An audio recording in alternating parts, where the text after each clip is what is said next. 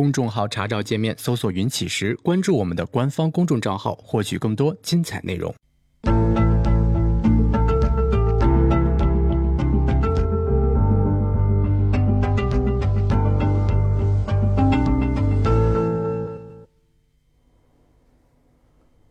行到水穷处，坐看云起时。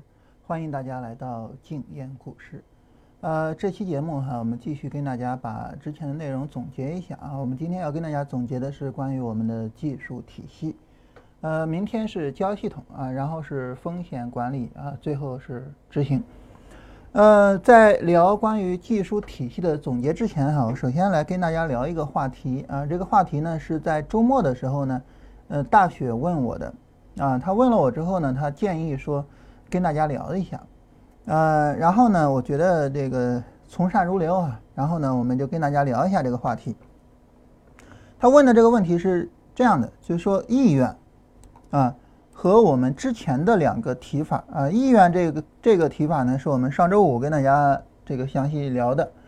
之前呢，我们也曾经聊过两个提法，就叫做盈利是解决一切问题的根本途径啊，和从从胜利走向胜利啊。他说，呃，意愿的提法和后边这两个提法究竟哪个是对的？当然，大家可能这个对后边两个没大有印象了哈。我们简单的跟大家说一下。呃，从这个意愿这个角度上来说啊，就是说我要去做一个事情啊，然后呢，我重点考虑的是我要不要去做这个事情。啊，我要不要把这个事情做好？就我有没有这个意愿？有这个意愿呢，我就去付出，而且是全身心的付出啊，把自己投入进去。那我们前面这两个提法，就是后边这两个提法啥意思呢？我们之前曾经提到过哈，这两个提法呢，其实都指向同一个意思。就你比如说，我现在啊，这个呃干什么事儿挺没劲啊。你比如说，我现在我上班，呃上班呢我挺没劲的啊。假如说我干销售啊，然后呢拜访客户这事儿我就是不愿意干啊，打电话这事儿不愿意干。啊，这挺没劲，那你说咋回事啊？哎，这个时候呢，问题很可能出在什么呢？不是你不愿意干，啊，而是你干不好。如果你干得好，你就愿意干了。你比如说，你是你们公司的销售冠军啊，你这个一个月挣多少钱啊？然后公司里面所有人都仰望着你，你就愿意去公司，啊，你就愿意让别人仰望着自己，对吧？那这就是说，就是你之所以不愿意干，不是因为说你这个没有这个意愿本身，而是你干不好。你要能干好，你就愿意干。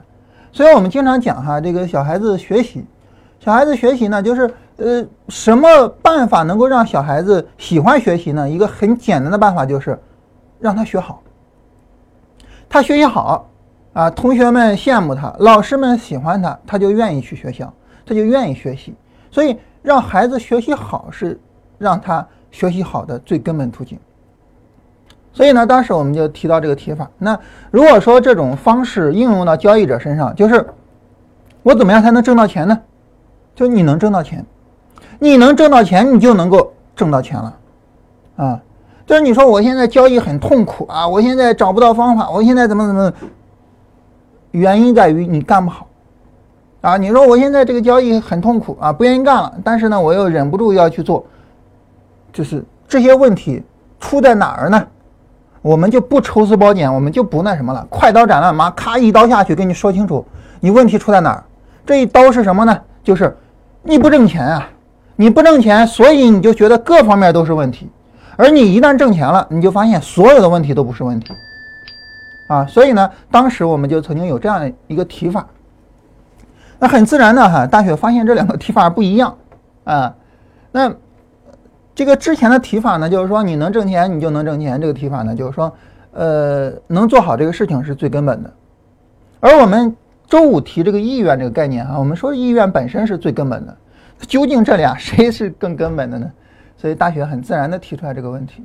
那为了要回答这个问题哈，我们有必要这个再跟大家看一下。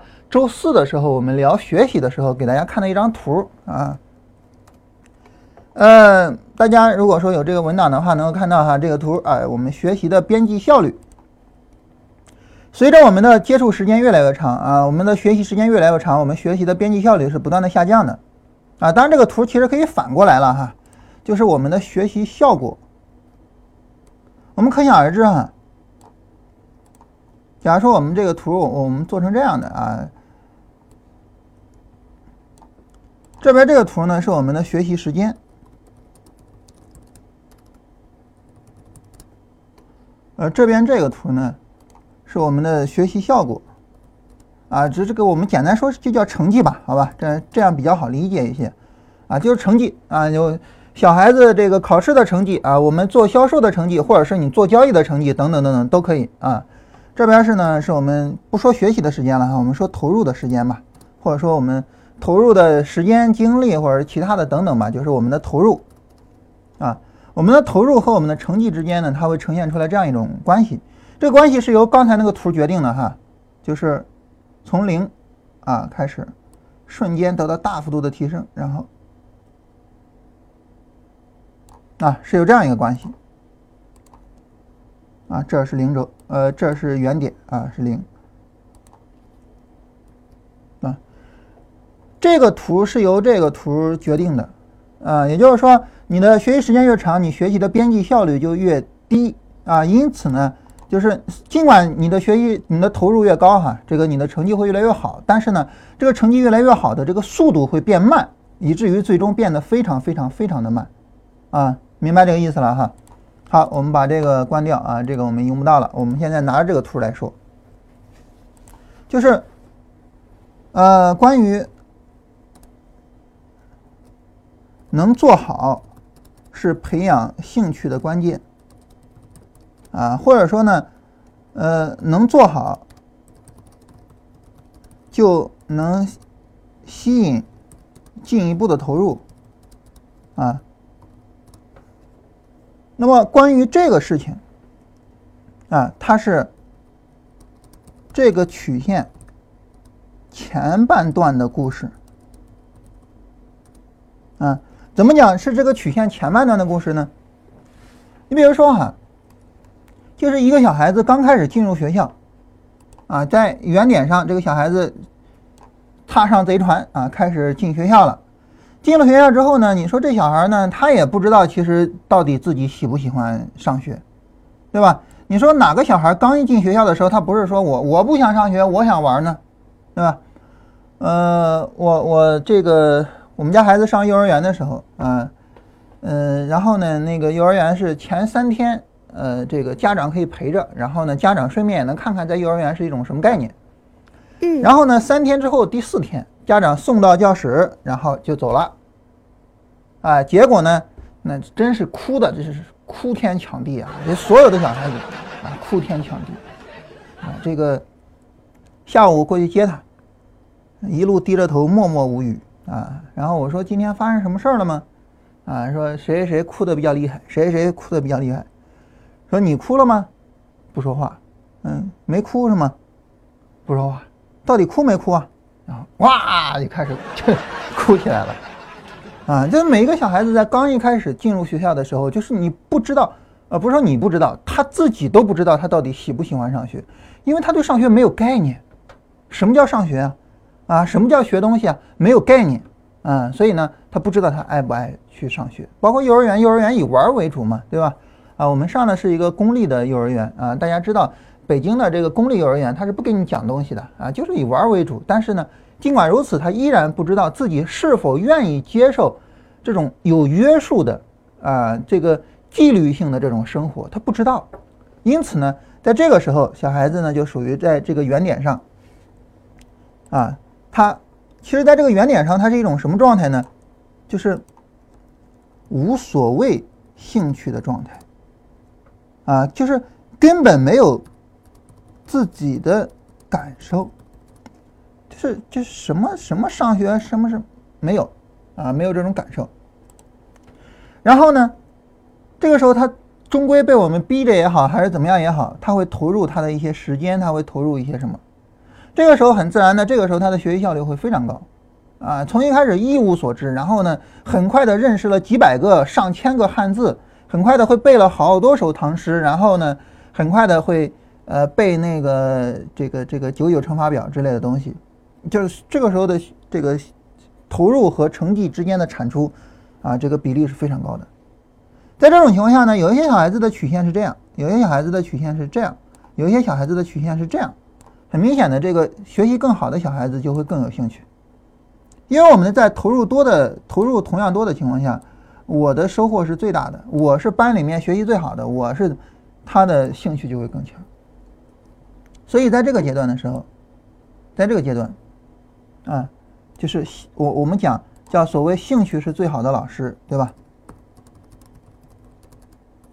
啊，在这个阶段，就所谓兴趣是最好的老师。那好，但是每个小孩子都来到了这么一个阶段。我们假如说这个阶段是什么呢？就是我我们我们就只是因为呃跟大家讲东西，我们没必要说这个那么准确哈。我们假如说这是大学毕业了，大学毕业的时候呢，每个人都要去选择我未来要去做什么啊。比如说刚才我提到销售啊，比如说我们做交易，比如说我做科研等等的。在这个阶段上的时候呢，这个阶段我们假如说是一个人二十岁的时候。啊，假如说这个是二十岁的时候，啊，那么此时啊，我们不是小孩子，啊，那么不是什么呢？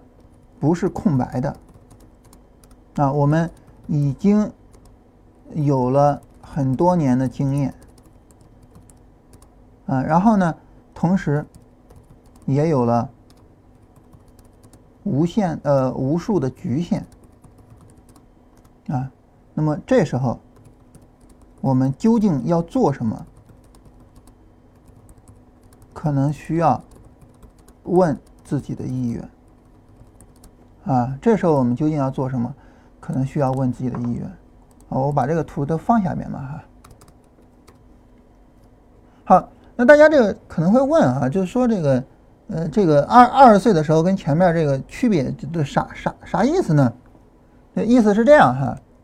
嗯，首先我们不是小孩子了，我们不再是空白的，就我们有了呃无数的经历。我们在二十岁的时候，实际上说白了，你能做什么，你能做好什么，在很大程度上呢，它已经是一个，就是不再是一个无限的选择题，而是一个有限的选择题了，啊，而是一个有限的选择题。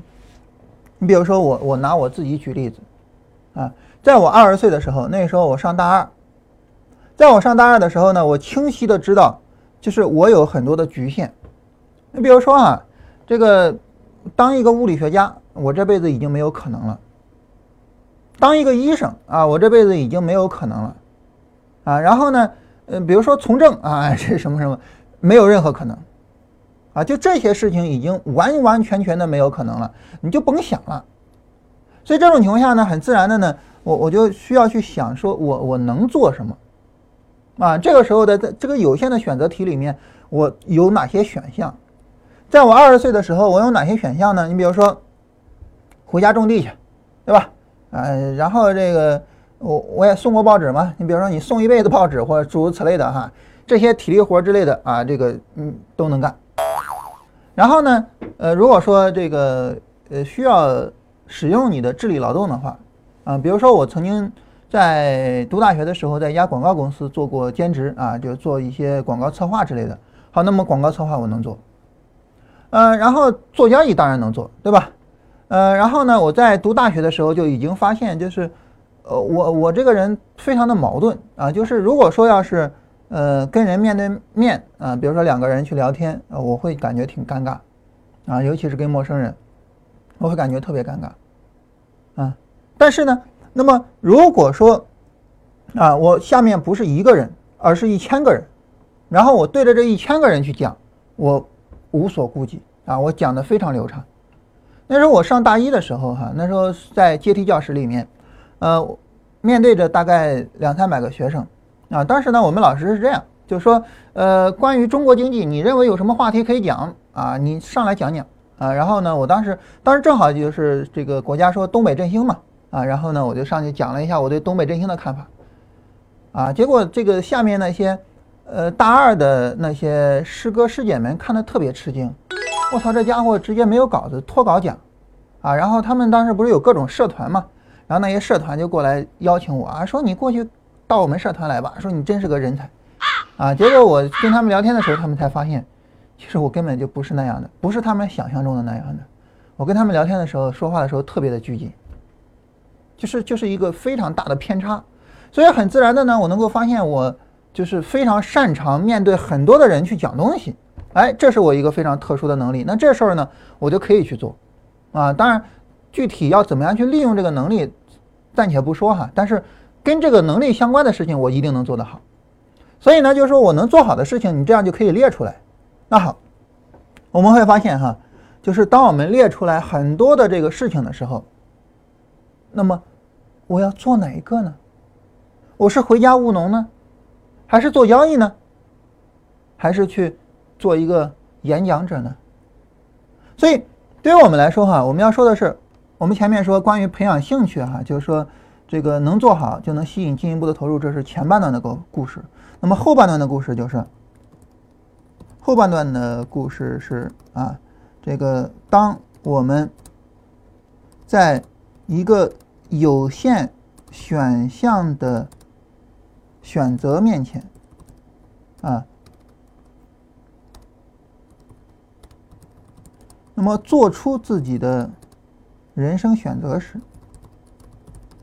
啊，也就是。这半段的故事，也就是二十岁以后的这个故事，啊，当然这个二二十只是一个非常笼统的说法哈。那么，意愿就成了核心内容，啊，也就是说，意愿就成了核心内容。那么，为什么意愿成了核心内容呢？原因，第一，我们想哈，这个这时候呢。啊，我们已经有了路径依赖，啊，也就是说，你前面二十年的人生决定了你后面的很多事情。比如说，我已经当不了医生，我已经当不了物理学家了啊，尽管我非常喜欢物理学，啊，所以这个时候呢，啊，所以，那么此时啊，可能性不是无限的，啊，哪怕我对物理学充满兴趣。啊，那么也很难走物理学的道路了。啊，这是第一个，第二个什么呢？就是后面的成长啊，速度会越来越慢。啊，那么以至于短期内完全看不到成绩，对吧？你看这往这后边。啊，可能你刚毕业的时候再去刚到工作岗位上再去学东西还比较快，但是到了这后边这就慢的不行了，啊，这就慢的不行了。那么这种情况下呢，此时啊没有意愿，很难做好，很难坚持下来。所以在这种情况下呢，就是你究竟想做什么事情，你爱做什么事情，变成了一个非常非常重要的问题。那对于我来说呢，我当时发现就是说我有演讲的能力，我有包括写作的能力，对吧？我我自认为我的写作水平还可以，等等的。但是我要不要去做一个演讲家或者做一个这个作家呢？啊，我后来还是觉得我更愿意去做交易。啊，那么我其他的这些能力呢，那当然也不能荒废，对吧？它可以为我做交易服务，啊，它可以为我做交易寻找更多的资源。但是呢，我还是要去做交易。做交易这个事情，大家都知道它有多么辛苦啊！时至今日，大家每一个人都已经知道它有多么辛苦啊！所以在这种情况下呢，就是这种意愿，这种强烈的非得把交易做好的意愿，就帮助着我把这个辛苦的过程坚持了下来。否则的话，我不知道我会怎么样啊！我不知道我会怎么样啊！因此呢，从这个意义上来讲，就是我们可以这么说啊，我们可以这么总结啊。那么，在刚开始接触一个事物的时候，啊，那么兴趣啊会带来投入，投入会带来成长，成长会引发更大的兴趣，啊，并带来更大的投入。啊，那么这这就是一个复利过程啊，这是一个复利的过程啊。那么这是我们刚一开始接触这个事物的时候，但是呢，那么在这个时候哈，这时候兴趣非常重要啊，兴趣是非常重要的。而且呢，我们会发现，就是成长本身或者说成绩会带来更大的兴趣。这就是为什么我很多人说啊，我对工作没兴趣。说白了就是你干不好。你要有成绩，你要能干得好，你就会有更大的兴趣，并且你会愿意在这个事情上投入更多，啊。所以就是说，如果说我们在刚一开始接触一个事情的时候，比如说我刚开始做工作，我刚开始学某一个东西，或者是怎么怎么样的时候，比如说我刚开始学交易啊，这个或者是我在做节目的时候，刚开始跟大家讲交易，大家说啊，这个我我我我我我我，我现在就觉得这个很难坚持下去，我现在，那这个时候我就会跟大家说，在整个的逻辑过程之中，什么是核心呢？就是成长是核心，或者说成绩是核心，啊。我们把这个成长改成成绩吧，这样比较好理解。成绩是核心啊，有了成绩了，呃，其他的这些就都解决了。所以这是这这个过程之中啊，这个过程之中，那么成绩呃兴趣非常重要。然后呢，成绩会带来兴趣啊，因此呢，成绩很重要。那么但是呢，越到后面，嗯，那么越考验人。内心的意愿，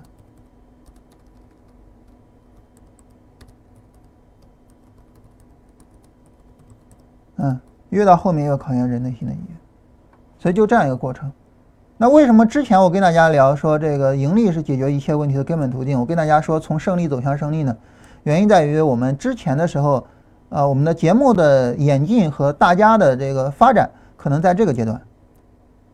那为什么我周五的时候跟大家聊意愿呢？因为随着元哥能够拿到资金，我能够呃，这个包括刘浩、包括大公鸡他们进入到模拟，我们能够看到大家的成长。我们我们现在认为大家很可能到了这个阶段了，啊，很可能到了这个阶段，啊，也就到了一个人成长的中后期。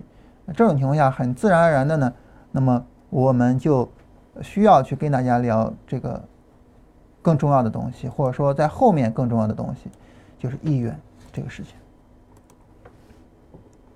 我在成长的过程中啊，就是整个从小到大的过程中呢，我身边有无数的聪明人，啊，有无数比较聪明的人。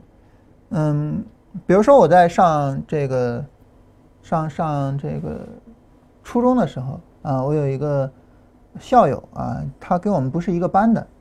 啊，那个小孩呢，特别特别的聪明，他聪明到什么程度呢？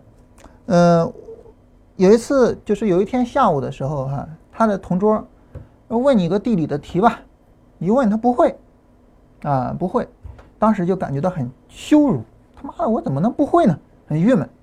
然后呢，我们下午哦，我们是有晚自习的哈，我们下午放了学到晚自习这中间大概有一个半小时的时间。啊，你吃饭啊，或者是休息一下，或者怎么样，啊，那么这一个半小时的时间呢，他就在教室里没有出去，晚饭也没吃，教室里没有出去，他把那个地理课本，当然初初中地理课本也不厚了哈，把地理课本从头到尾的看了一遍，然后看完之后，到晚自习的时候，你问他，整个的书里面犄角旮旯的地方，就哪怕那个印的那种小字，就说明性的字，全部记得，整本书。一个半小时完全背下来了，啊，就是聪明到这种程度，啊，然后怎么样呢？嗯，我最后一次听说他是他被呃拘留啊，这跟人打架，然后这个导致人，反正有有有一些就是就是稍微有一点伤害，啊，这是我最后听说的他的一个故事，啊，在后面我就再也没有听过他的故事了。我可以再举一个人的例子跟大家说一下啊，就是我小舅子，啊，这个是我至亲的人啊，这个我小舅子呢，他是一个非常非常聪明的人啊，然后他聪明到什么程度，这个我我我就不讲了哈，就是反正呢，他是一个很聪明的人，然后特别的，就小时候的时候这些这些就是学习啊什么的，一看就会，就上小学上什么的时候一看就会，但是呢，他上初中的时候啊，他就不爱学习了，啊，尽管那个时候学习还比较好，但是他不爱学习，不想学习，他一心想的什么呢？他一心想就是去做生意，啊，去打工，就是去挣钱，一心想这个。然后后来上高中的时候，嗯，这个，呃，考上高中之后，啊，然后也去报到了，报了到之后呢，就非得说不去上了，自己又回学校又把东西又拿回来。拿回来之后呢，当时我岳父给气的哈，这个揍他或者怎么样的，就是不上了，我我就是不上学了。然后呢，他就到他呃姑父那儿去打工。啊，当时呢，就是就是我岳父就跟他姑父说啊，说你这个呃最重的活让他干，啊，看能不能把他给逼回来，啊，就是一干活干累成那样，对吧？回来上学吧，还是？哎，不回来，我就喜欢干，啊，这没没问题，把最重的活交给我，我就喜欢干，啊，所以呢，这个就在那儿坚持做了下来，啊，当然呢，你不可能也老干活嘛，对吧？你得跟人谈生意啊，你得怎么怎么样啊？哎，慢慢的这个经商能力就有了，然后后来又自己做生意，然后就现在做的特别好。就在这个故事里面，你能够看到，就是呃，能力、成绩和意愿他们各自所处的位置。嗯，就是我有这个能力，我能够把学习学好，我有这个能力，但是我没有这个意愿，没有用，这些能力就都浪费掉了，没有用。但是呢，那么我。没有这方面能力，或者是这方面能力还没有凸显出来的时候，但是我就是有这个意愿，我就是要把这个事儿给干好了。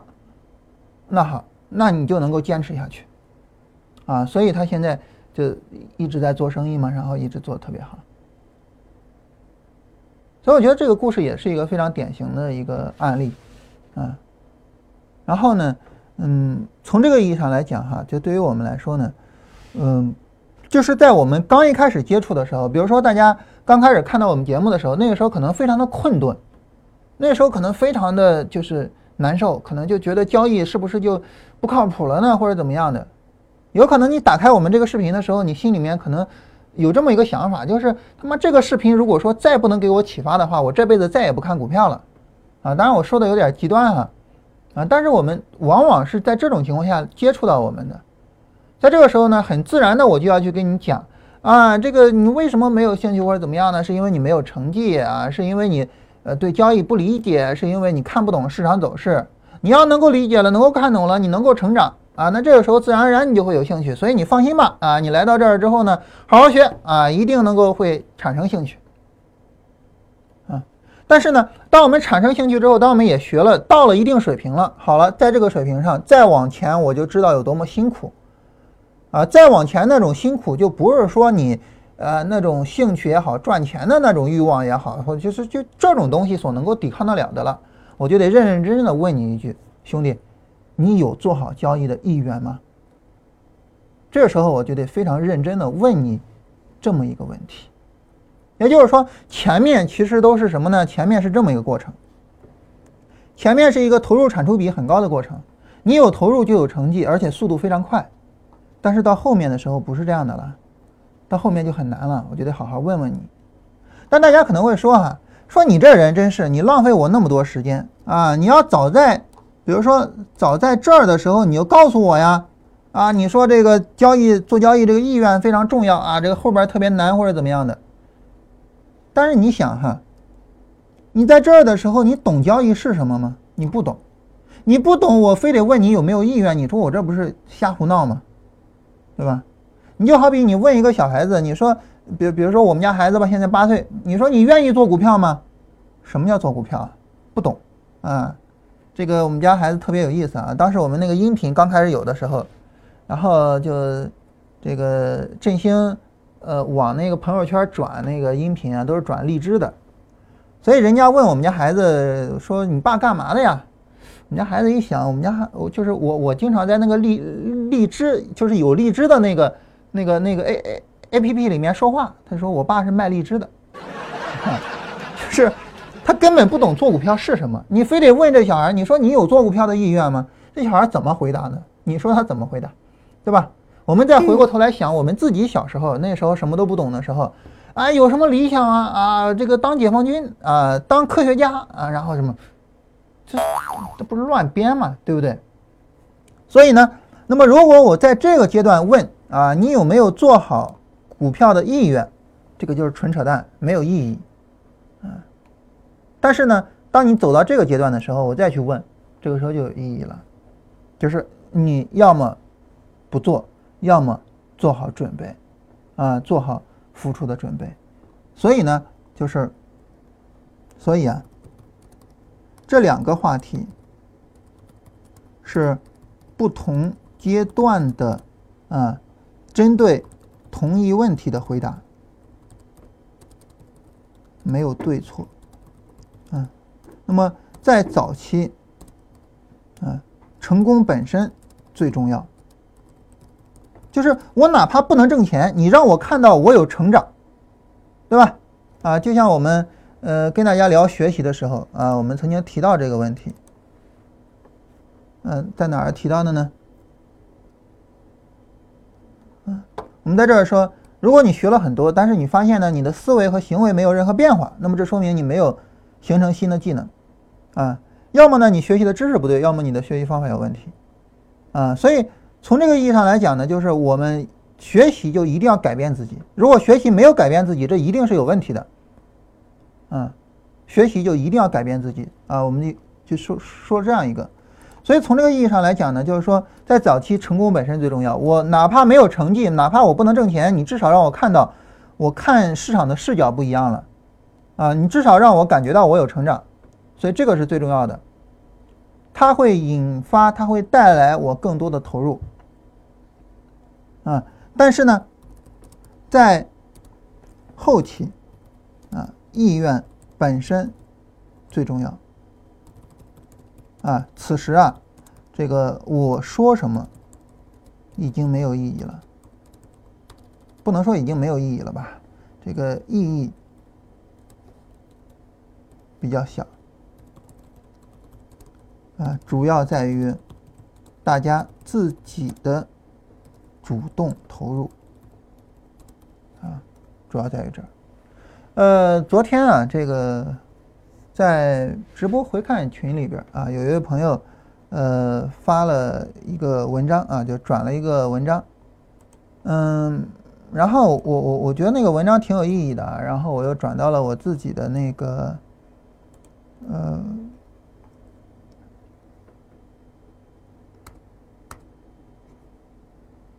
然后我又转到了我自己的那个，呃，公众号那个那个那个朋友圈里边，呃，他那篇文章呢，就是说这个，呃，知识付费这两年啊，我究竟学到了什么？然后他说，从二零一六年啊，就叫所谓的知识付费元年啊，我在网上搜一搜，看能不能找到这篇文章啊？什么？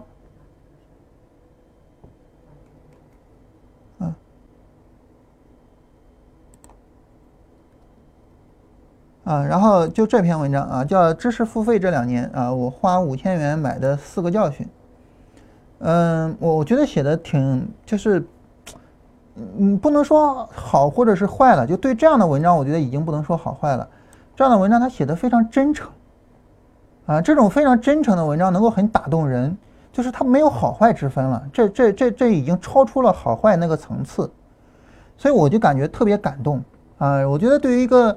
像我们啊，像我跟振兴，我们属于是内容提供者，啊，换句话说就是你知识付费呢，有一部分或者说有些人是为我们付费的，你比如说像这个，呃，付费看直播回看的啊，比如说像我们会员，对吧？是向我们付费的，我们是内容提供者。我觉得这样的评这样的文章呢，也能够非常警醒的告诉我们啊，我们究竟要提供什么样的内容给大家。啊，我我简单的跟大家看一下这篇文章啊。那当然，大家可能会觉得哈，这个今天你本来是要讲技术的，你看这个浪费那么长时间，啊，这个技术内容我们讲不完，我们就延长时间，好吧？这个但是呢，我觉得还是把这些问题给大家讲通透了。呃，这篇文章大家自己也可以看一下，我简单的跟大家过一下，就是他就说这个自己的情况，就是从二零一六年、二零一七年这两年哈，呃，一共付了有五千块钱去买各种各样的东西，啊，包括知乎上的，包括微信，包括。呃，得到包括各种各样的，啊，那么他认为呢，就事后反思，他就觉得呢，就是这五千块钱是自己交的一个智商税，啊，他这五千块钱花的不值，为什么花的不值呢？他也自己做了一些总结，啊，做了什么总结呢？他举了这么几个教训啊，第一个教训，这个世界上唯一的捷径就是勤奋，啊，唯一的捷径就是勤奋。他说，你看，这是我购买的哈，比如说什么。这个快速崛起的十大狠招啊，什么改变困境的七种能力啊，和时间做朋友的这十年，什么四招精力管理法，大幅提升效率，等等的。他说，你看这些课程的这个标题，就会发现啊大多是一小时建立啊，一周学会，快速转折，改变命运，等等等等的这些，啊，等等的这些，啊，这个彪悍一只猫的啊，李笑来或什么。但是，但是你的生活不会这么快被改变的，不会这么快被改变的。然后，嗯，前两天，嗯，雅琪在看这个佩吉的一个电影，佩啊，这个这个外国人的名字都记不大清楚啊。然后他他有一部电影我特别喜欢，就是关于僵尸的啊，叫《僵尸肖恩》那部电影。那么那部电影呢，它一开始也是就是就是看着好像是一个普通的僵尸片的开场。就是两个废柴一样的普通人，然后呢遇到了僵尸了，就是僵尸爆发了，然后就打僵尸啊，救自己的女朋友，然后怎么怎么样？你觉得经过这一番故事之后，他成了一个英雄吗？不是的，他到最后他还是一个废柴。你觉得废柴还是那个废柴，还是每天在那打游戏？我觉得这个电影就就就挺有意思的，就在所有的僵尸片里面，感觉到是一股清流哈。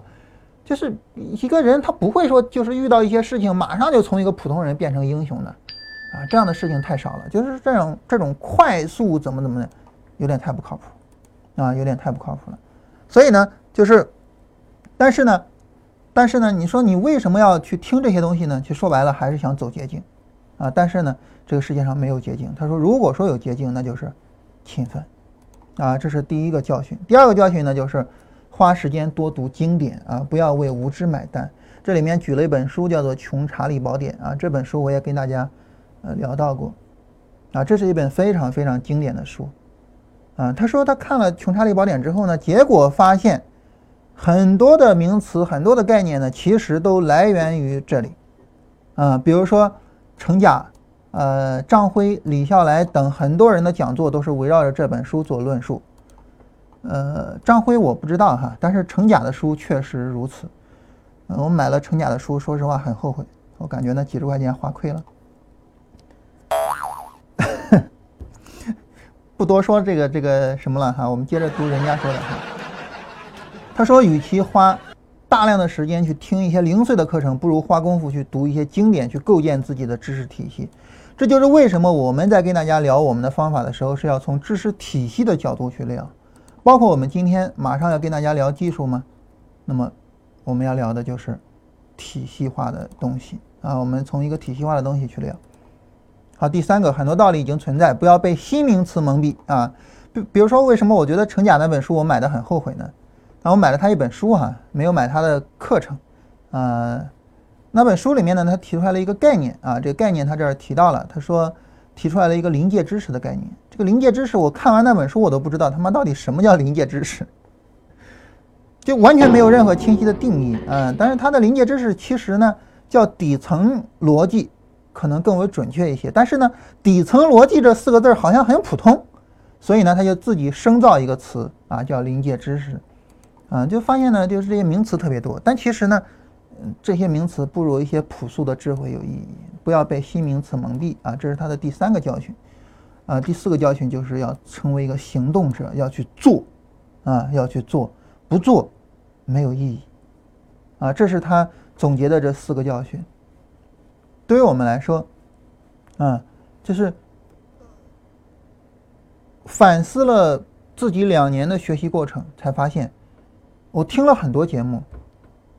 啊，我也学到了很多东西，但是这些东西我其实都忘掉了。回过头去看，哎，我一年前听那个视频里面说的啥呀？想不起来，没有意义了，没有意义。是什么样的东西有意义呢？就是能够纳入到你的知识体系的，并且能够让你做出改变的。我们前面不说了吗？如果说你在行为上没有改变，这说明你没有学的东西，要么你学的东西有问题，要么你的学习方法有问题，这两个必居其一。啊，所以呢，嗯，大家有兴趣的话，可以看一下这篇文章啊，可以搜索一下这篇文章看一下，我觉得真的非常有意义啊。然后后面还有很多人各种各样的角度的评论啊，大家也可以看一下。我跟大家看这篇文章呢，主要是想跟大家说，就是我们要去做，我们要去做，而且呢，我在前面提到了这个事情。啊，我们看我这儿说了这么一句话，说兴趣会带来投入，投入会带来成绩，成绩会引发更大的兴趣，并带来更大的投入，然后呢就有更大的成绩，这是一个复利的过程。所以我很认同他说的那句话，就是，呃，最快的捷径就是勤奋，啊。那么我我在转发的时候，我也是这么说的。转发的时候我说的是，呃，最快的捷径就是慢慢成长，啊，然后主动去做，啊。那这儿我们可能会觉得很奇怪啊，说这个最快的捷径为什么是慢慢成长呢？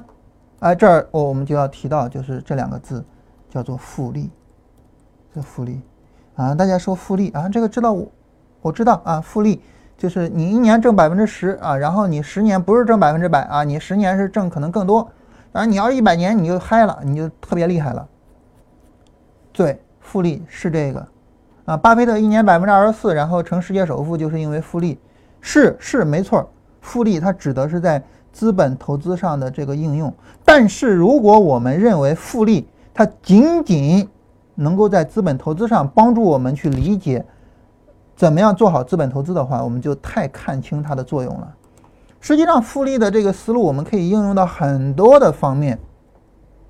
啊，你比如说，我们举一个例子哈，嗯，有一家企业啊，这个我忘了叫啥了，反正国外的这些人名啊、企业名啊、简称啊，我真是 这都记不住啊，忘了叫啥了。它是一家公关的企业，这家公关企业呢。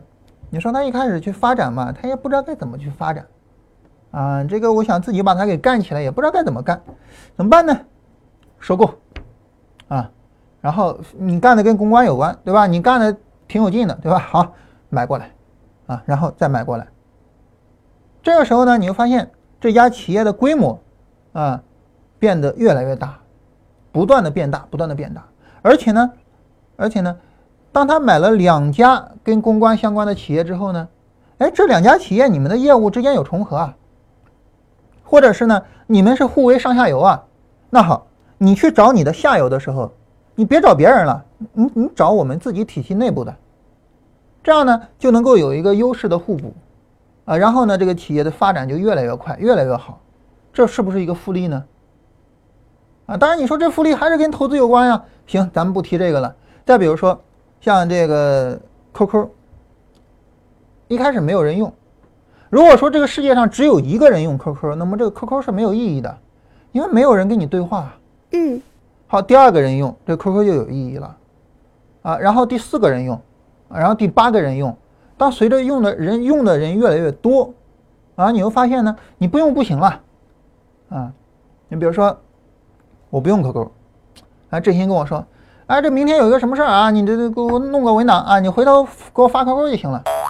什么是 QQ 啊？哎呀，QQ 你都不用是吗？来，我跟你说啥，然后你就都用了。所以呢，它的人数的增长会呈现一种复利的状态，就越来越快，越来越多啊。当然，我我我我们之前跟大家聊过资金容量，对吧？大家知道复利是有极极限的啊，你不可能永远的滚下去。但是呢，就它这个滚动是在没有到达那个极限之前，它是复利往上滚的。所以你说你现在搞一个什么陌陌呀，什么呃这个诸如此类的哈，你为什么干不过微信，干不过 QQ 呢？不就这个原因吗？你滚的没它快呀，对吧？这有复利。那当然，对于我们成长来讲也是一样的，就是比如说刚看第一本书，啊，刚学第一个东西，啊，感觉不到有特别的意义。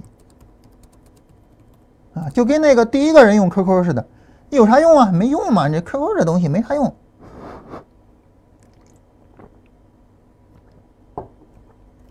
然后呢，读了一些书，啊，好像通了一些，啊，好像通了一些，就是能看明白一些事情了，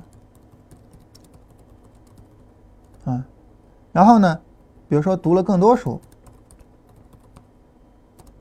这个时候呢，慢慢的有了自己的知识框架，然后后面的知识呢，都可以在自己的知识框架找到落脚地。嗯，那么同时推动自己的知识框架升级，然后在面对具体事情的时候，嗯，能够很自然的寻找做事情的方法，然后执行方法。啊，这就是一个复利的过程，啊，就是你第一开始读那一本书就跟那 QQ 似的，后边读了一些书呢，就好像 QQ 有了几百万个用户或者是几千万个用户了，然后再有了更多的书，就 QQ 已经成为一个巨无霸了，啊，那再往后那就容易了，对吧？你搞一个什么飞车，我跟着搞一个飞车，啊，你搞一个什么，我我跟着搞一个类似的，啊，然后就无论面对什么问题，我就好解决了。就大概这么一个过程，这就是一个人成长的复利，嗯，这就是我们成长的复利。所以对于我们来说，哈，就是在这个阶段上，啊，在这个阶段上，你要知道这个复利，因为它没有到这儿的天花板，啊，没有到一个很大的局限上，所以这个复利的作用是非常大的。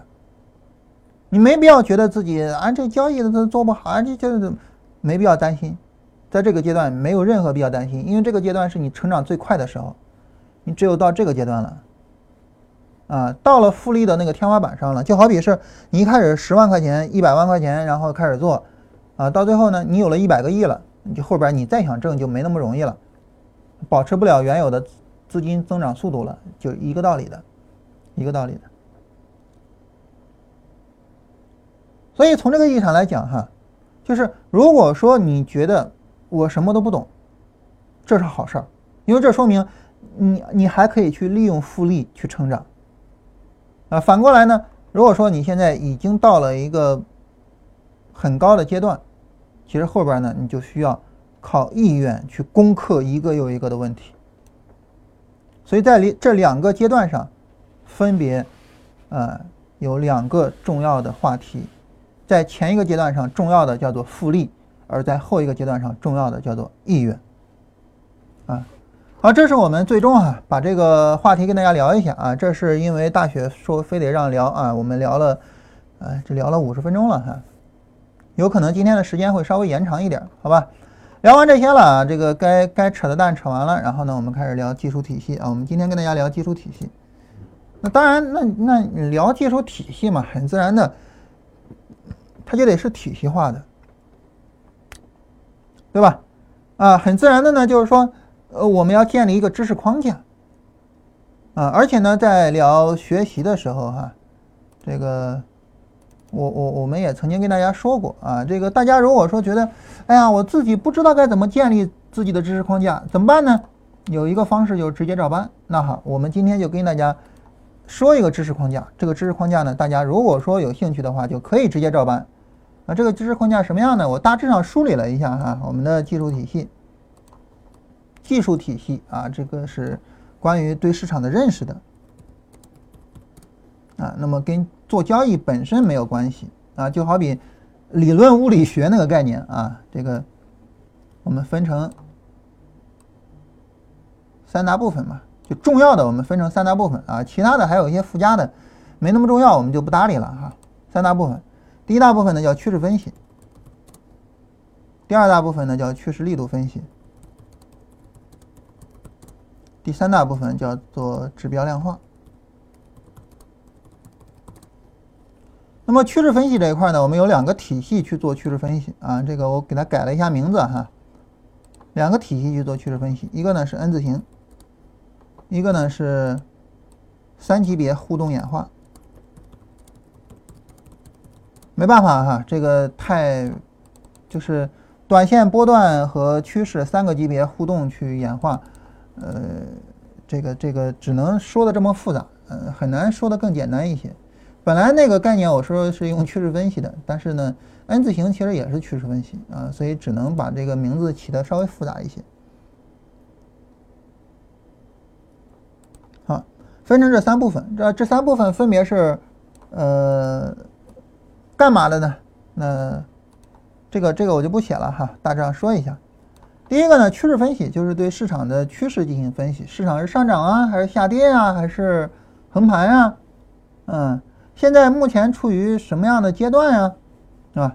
那趋势力度分析呢，就是现在市场这个市场的运行力度会怎么样呢？啊，它会往哪方向发展呢？指标量化就是把前面两个内容做一下量化，啊，然后准确的告诉我们市场处于什么样的一种状态，啊，这是总体上的三个大的部分，啊，三个大的部分。当然，最重要的呢就是前面两个部分啊，指标量化呢其实是一种思想啊，这是我们总体的一个体系的内容啊，还是写一下吧。趋势分析啊，这个分析啊市场的趋势，嗯，然后呢趋势运行状态啊，那么明确市场所处的位置以及。在这个位置上，我们要做什么？啊，这是趋势分析要做的任务。那么趋势力度分析呢？是针对我们所要做的操作，啊，那么评估市场的运行力度，得出操作价值。的评估啊，就是，嗯，比如说我们要做多，那现在这个也有做多机会了，那这个做多机会能不能做呢？价值几何呢？啊，这就是关于趋势力度的内容。最后啊，关于指标量化，指标量化呢，就是针对前两者啊进行量化。那么量化是我们最核心的思想之一，啊，量化是我们最核心的思想之一，啊，那么呃后续的交易系统，啊，那么就是量化所带来的直接产物，对吧？你没有量化就没有交易系统，啊，有量化就必然有交易系统，啊，所以呢，量呃交易系统可以说是量化的孩子。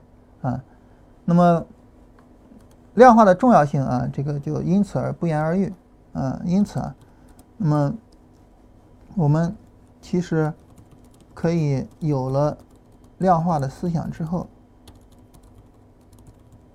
啊，把量化的思想引入到各个部分啊，引入到其他的知识部分。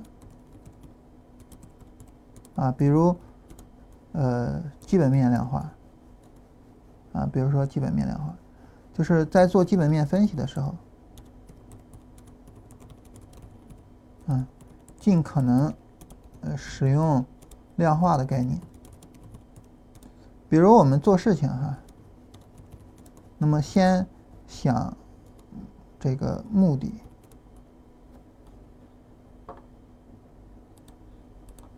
先想目的，呃，策略，最后执行，啊，这些啊就都是这个量化的呃概念啊，这些呢就都是量化的概念。所以对于我们而言哈，就是呃，我们前面提到啊，就是我们做什么事情呢？嗯，面对具体事情的时候，很自然的找到做事情的方法，然后执行方法。其实所说的呢，就是。这些核心思想啊，这些基本思想，它其实在很大程度上啊是通用的。因此啊，在这个时候呢，就是我们可以呃把量化的这种思想呢去应用到啊我们其他的方面上啊，然后呢呃推动我们其他的方面呢能够得以进步啊，这是呃我们很重要的一个对量化的运用。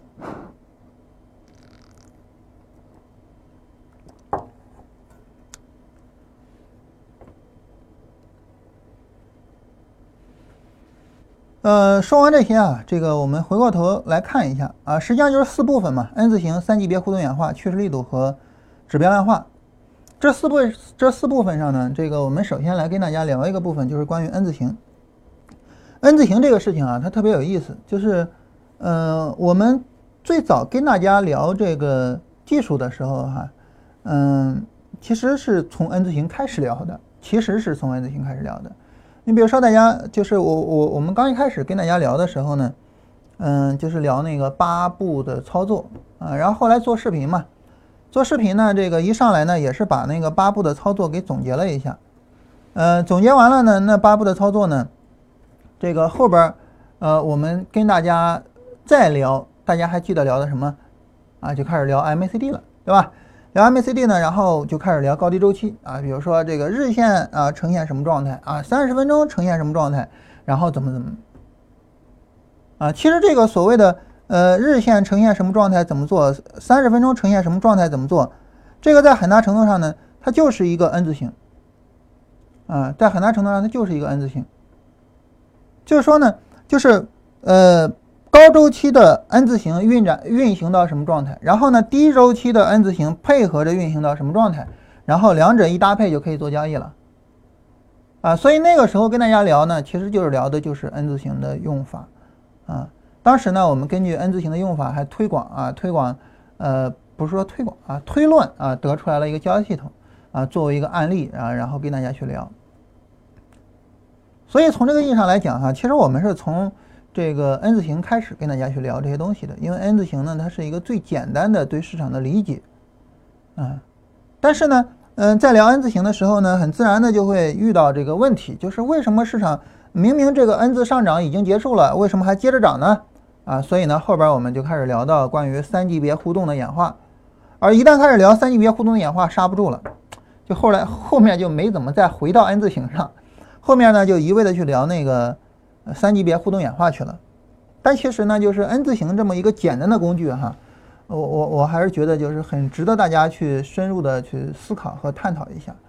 呃，说白了，你把这个简单的工具真正能够用好它，你就能够解决呃，就是比如说理解市场的问题，比如说呃交易盈利的问题。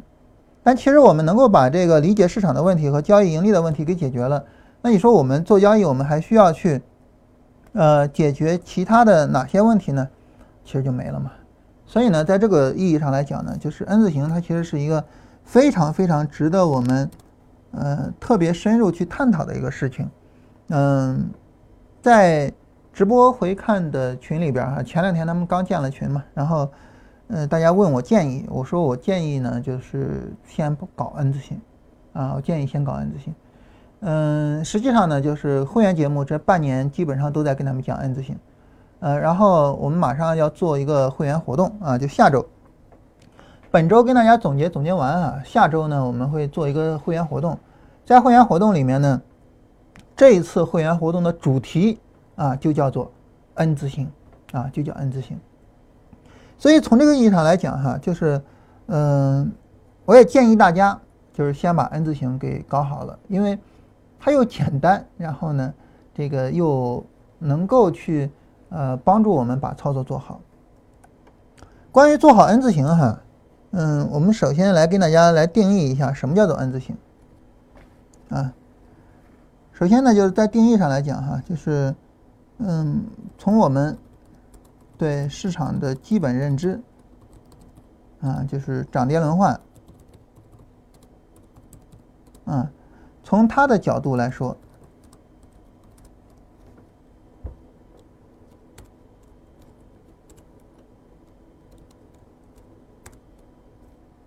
那么 N 字形应该是呃市场的基本结构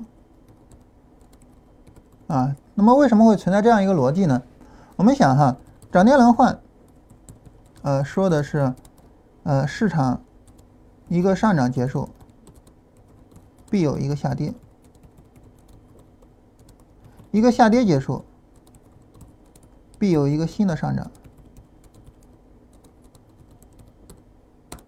啊，那么这样的结构其实就是 N 字形。啊，所以呢，那么我们有上面这句话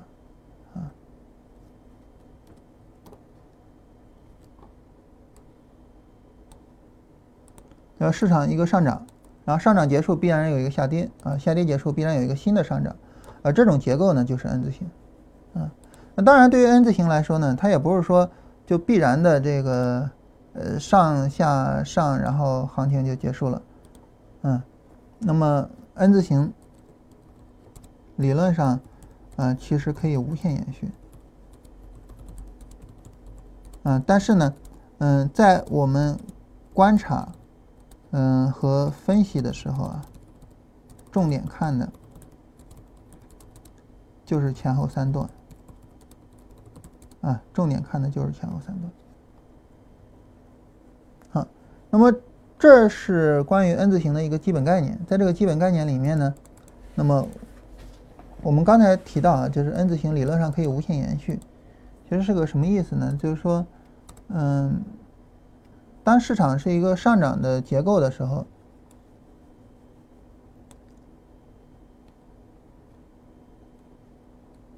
我们看哈，当在市场是一个上涨结构的时候，这个 N 它其实是能够就是一直延展下去的，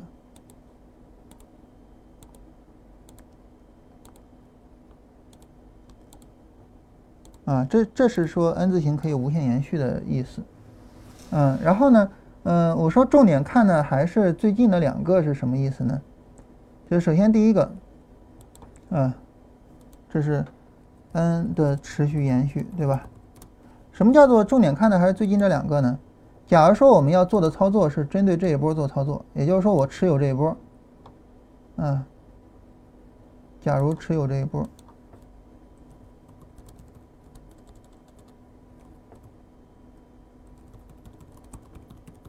假如说我们要做的操作是持有这一波，那么很自然而然的，就是我们要做的，我们要针对的，就这两段。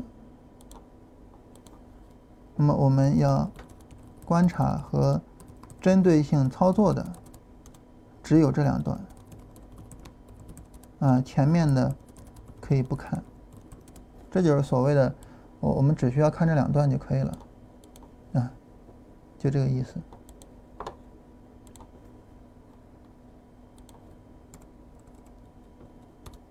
啊，就这句话啥意思呢？就，就这个意思。这是说我们说这个关于 n 无限延续这个事情。而当我们看这个 n 的持续延续的时候，其实我们感觉到，我我不知道大家有没有这感觉哈，我不能说我们感觉到，其实我是感觉到哈，有很深的绝望感。嗯，怎么讲叫很深的绝望感呢？你看哈，就是每一个 n 结束，其实市场都创新高，然后都往上涨。对吧？都创新高，都往上涨。嗯，为什么我们做交易就不挣钱呢？对吧？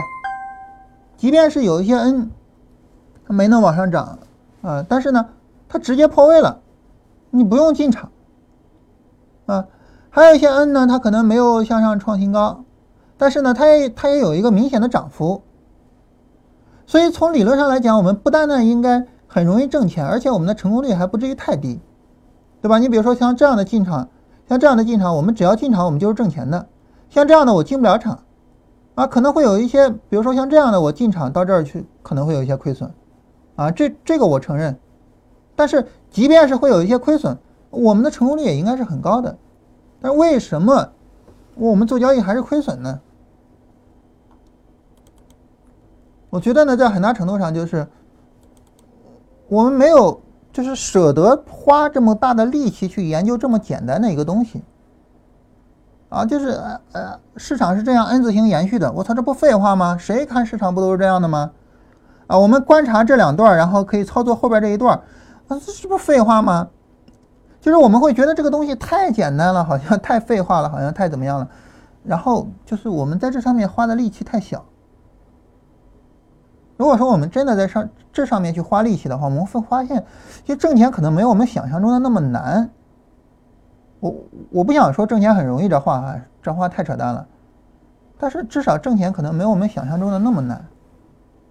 你看每一次都创新高，就意味着每一次其实都是有盈利机会的，就在于赚多赚少的事情啊。当然这是日线图，你要换到周线上也是一样的，嗯，换到周线上，它并不改变这个逻辑的结论。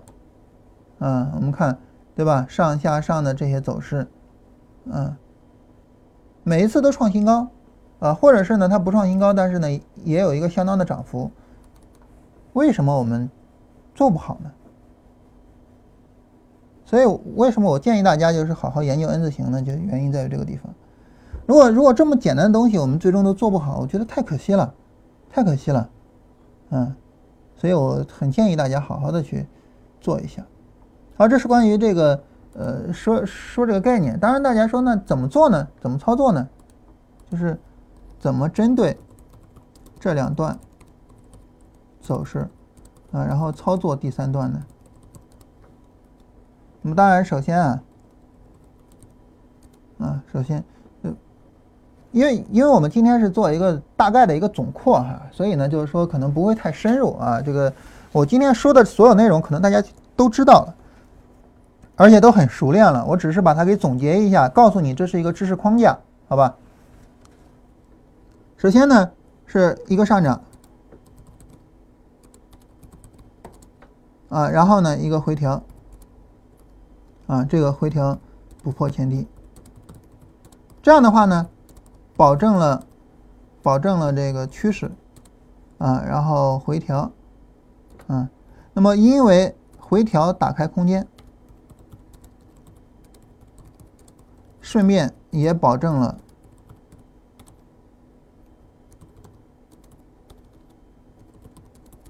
后市的上涨空间啊。那么这是我们呃首先的这个就是这两段它首先完成的任务啊，就是有一个上涨，有一个回调，回调没有破前低嘛，这样的话呢，它保证了趋势，保证了回调啊，而且呢，因为回调打开空间，所以它也保证了后市的上涨空间。在这儿我顺便说一下，为什么回调打开空间呢？因为一个回调后面必然跟随着一个上涨，因此呢，这个回调打开了新的上涨空间，就好比我们一蹲啊，同时获得了新的向上蹦的力量啊，是一个道理的。这是首先做到的，然后其次呢，那么这个回调结束，或者新的上涨开启，我们就可以操作了，啊，我们就可以操作了。那你说这个操作怎么做呢？N 字形的操作哈，它是必然要跟高低周期结合，呃，必然要去做高低周期结合的，为什么呢？因为如果说你不做高低周期结合，在本周期去进行操作哈，那么具体的进场必须做高低周期结合，或者说尽量嘛，这个这个我我我们别说这么绝对哈，尽量做高低周期结合啊，因为在本周期哪怕一根 K 线。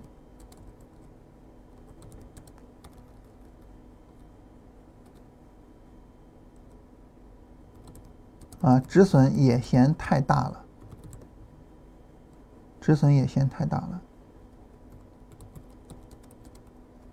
所以啊，尽量的到到低周期上去啊。你比如说在周线上，在周线上呢，如果说我们进场，假如说我们在这儿进场，你看这一根 K 线止损百分之十一点七七，那止损太大了，那止损太大了，对吧？但在这儿的这个进场位哈，那么。到低周期进场，啊，那么在低周期怎么进场呢？在低周期的进场，此时啊，那么低周期啊会呈现为下跌的 N，也就是说与高周期反过来，啊。所谓与高周期相反，这个我们也很容易理解，因为当高周期有一个回调、有一个下跌的时候呢，在低周期上会呈现为持续的下跌，对吧？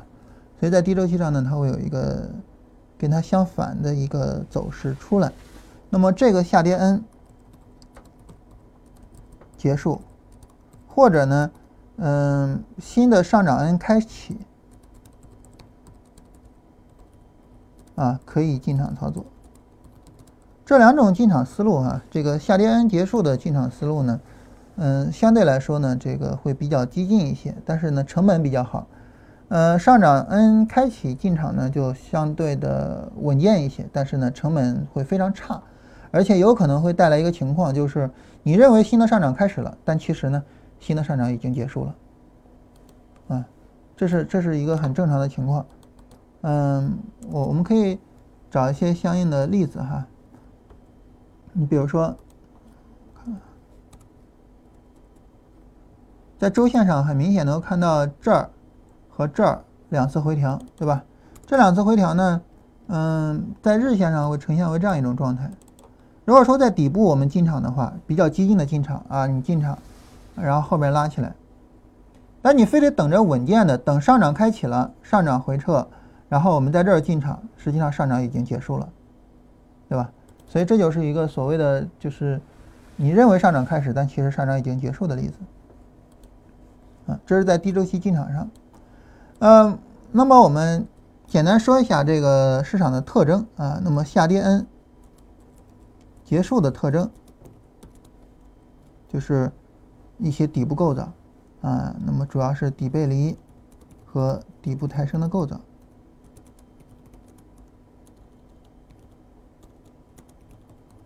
啊，那么往往出现在指标来了哈，指标量化来了，往往出现在 D F 在零轴下方的时候。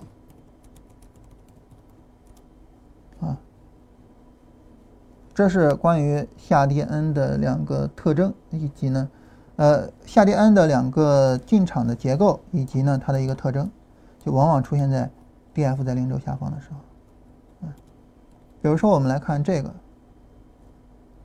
你看哈，这儿有一个红柱佛手的进场，嗯，你看它是这个进场位就出在了这个 D F 在零轴下方的时候。然后这儿是没有出进场位。我们看在牛市里边的两次进场，比如说这个比较典型，对吧？出现在牛市呃这个零轴下方啊，一个底部抬升。呃，上涨新的上涨 N 开始的特征是什么呢？就是趋势延续的构造。啊，往往出现在 D F 在零轴上方的时候，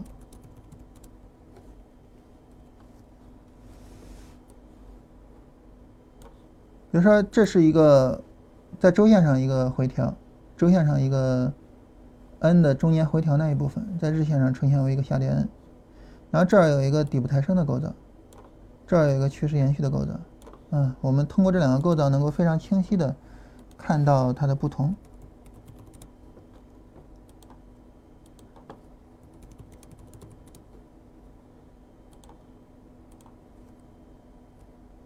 嗯，通过这个构造可以看到它的一个很明显的区别，很明显的不同的地方。嗯，关于这个很明显的不同的地方啊，其实。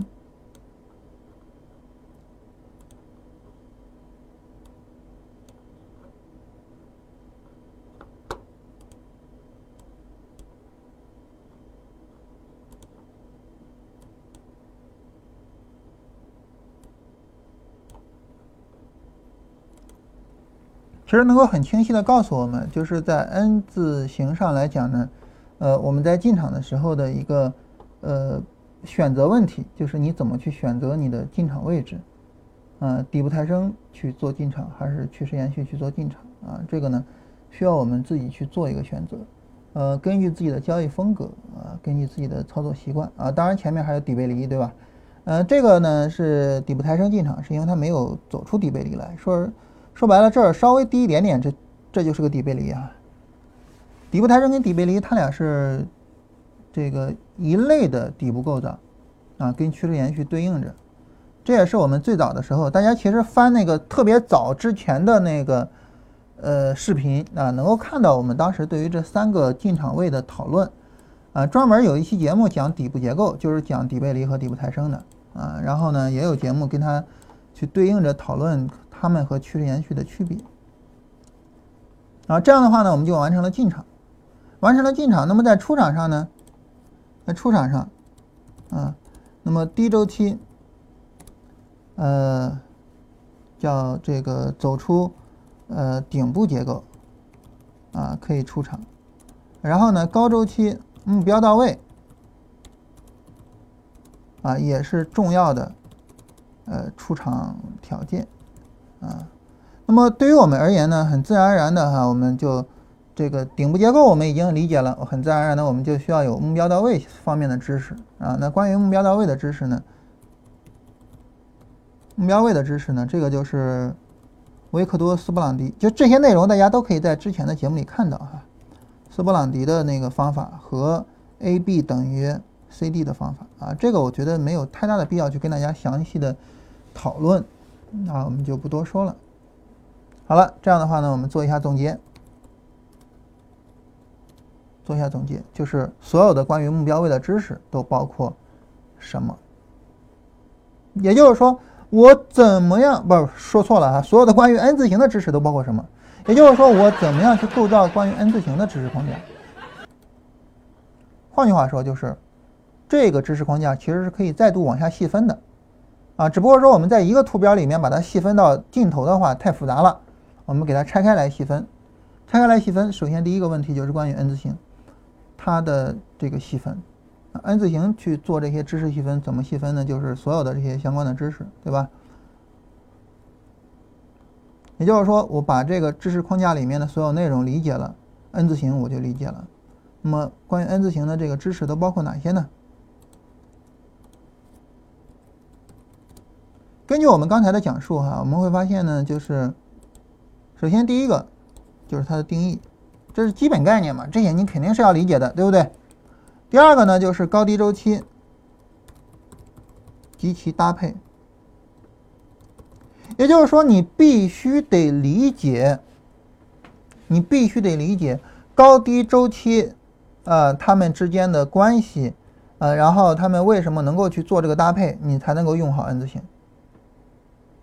嗯，你必须得理解为什么要降周期，高低周期之间有什么关系呢？我们之前也总结过一句话，叫做高周期引导低周期和低周期，啊，不说错了，高周期压制低周期和低周期引导高周期，有这么一个关系。这个关系决定了高周期的这个趋势和机会的概念，啊，并且呢，决定了我在低周期是可以进场的，啊，等等的这些内容，啊，所以他们两个的关系我们要理解好。另外一个呢，我们就是关于 N 字形开始和终结的概念，啊，就是刚才说的那个。最后呢，是关于目标位，也就是说关于。N 字形重要的知识呢，就是有这样的四个部分，啊，重要的这四个部分，在这四个部分里面呢，那么定义和高低周期的搭配其实是有很大的关联的。它的定义决定了高周期的一段是低周期的 N。因此呢，决定了高低周期的搭配。啊，如果说它没有这个关系，决定不了它的搭配。啊，那么也决定了它们的关系，就是高周期压制低周期。啊，和这个低周期引导高周期，也决定了它们相互之间的作用关系。就定义决定了这个，所以它们之间是有这样一个关系的。而 N 字形的开始和终结。啊，以及目标位这两个内容，决定了我们所要做的操作。前者关于这个 N 字形开始和终结的内容呢，决定了我们的进场，啊，然后后者目标位，啊，决定了我们的出场，所以两者共同决定了我们的操作。这是相对应的这些四个内容，以及呢它们之间的，呃。这个决定关系和他们之间的合作的关系，啊，那么总体上构成所有的关于 N 字形的知识框架。也就是说，你理解了这些内容，基本上就理解了 N 字形。啊，后边呢就是细节的问题。好，再往下呢，我们来跟大家聊关于三周期、三级别互动演化，啊，也就是短线、啊波段和趋势的互动演化。那么，它主要回答一个问题，就是为什么有了顶底结构？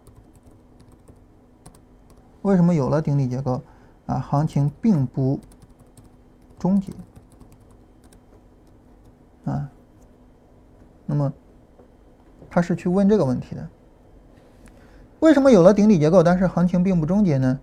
一个很重要的原因呢，就是呃，因为级别啊，就是某级别的顶底结构只终结。比其高一个级别的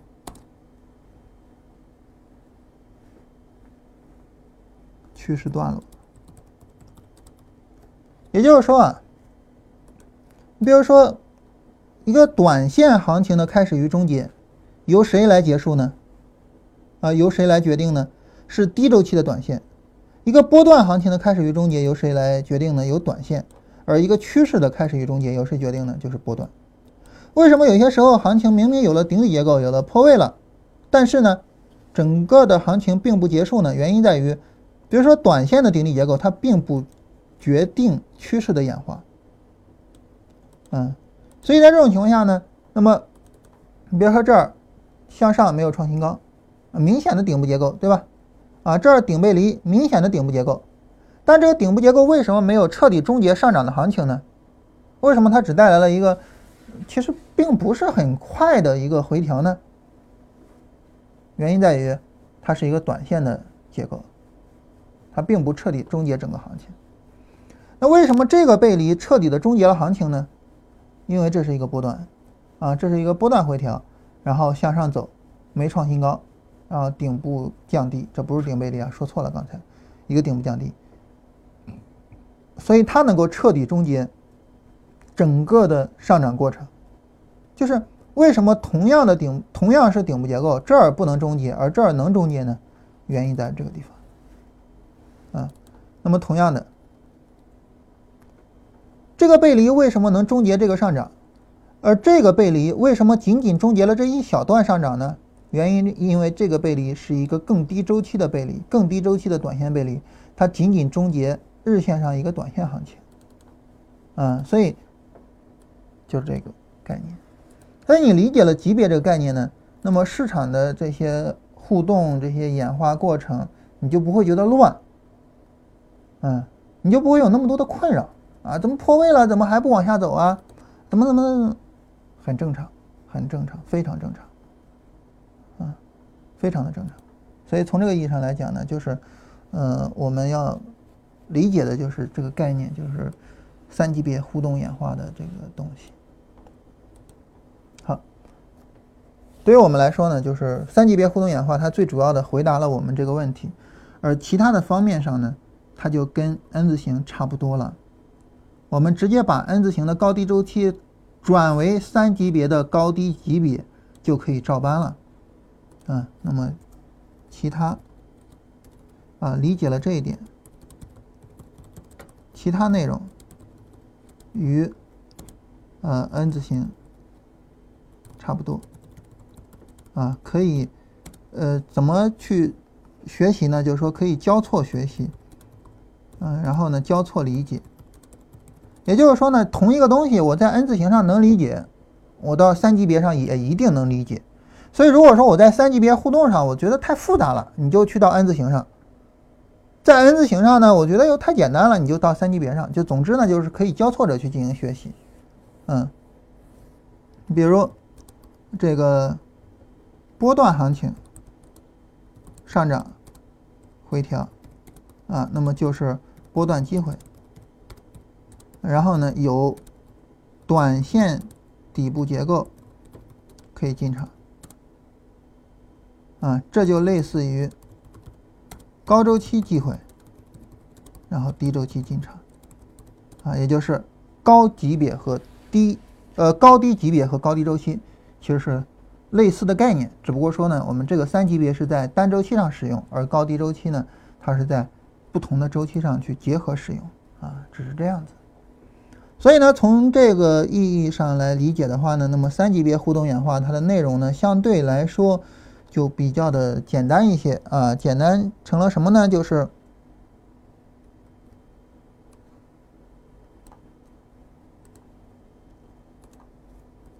三级别互动演化，它重点解决的一个问题就是关于呃理解单张图表的问题。啊，我看单张图表看的就没有那么晕了。嗯，那么其他的内容呢，可以跟 N 字形去互动，其他的内容结合 N 字形理解。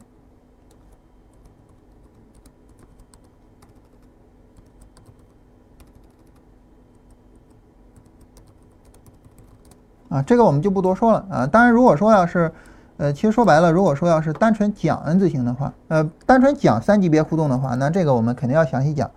呃，但是，呃，今天做总结没必要那么详细说。另外一个呢，就是我们之前的内容哈，嗯，那五十四期节目啊，实际上三级别互动演化是说的特别详细的。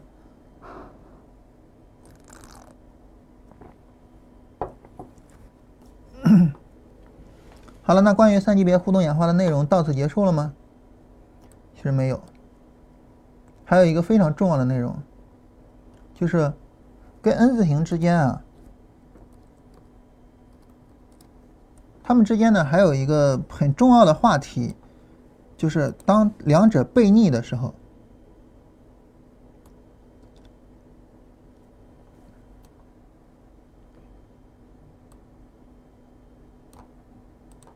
得出来了一个很重要的概念，叫做小波段。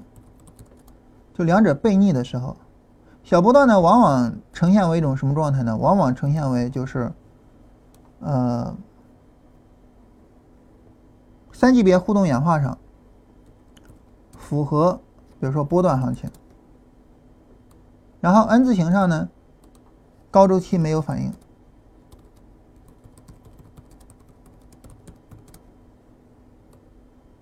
嗯，往往呈现为这样一种状态，这是小波段。当然，也有些时候哈是高周期有反应，有些时候很很少见，但是呢也有高周期有反应，但是呢不符合波段。这个呢我们也可以称之为小波段。也就是说，当它两者出现什么呢？出现背逆的时候。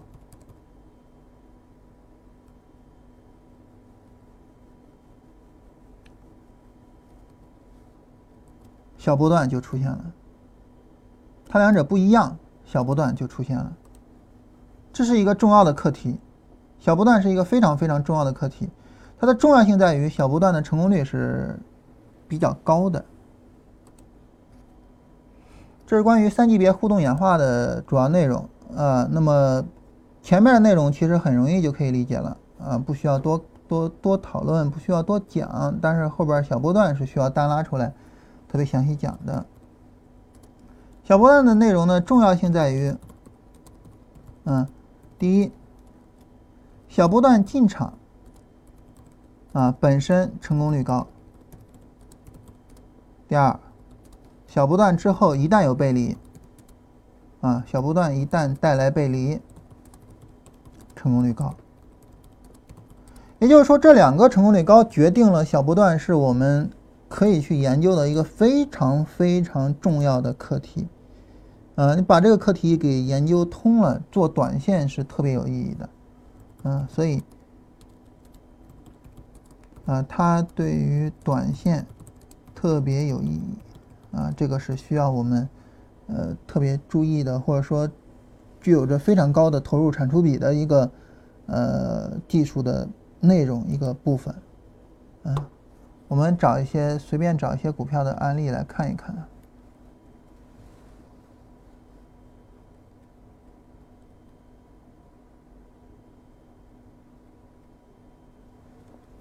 哦哦哦，看到了一个很典型的例子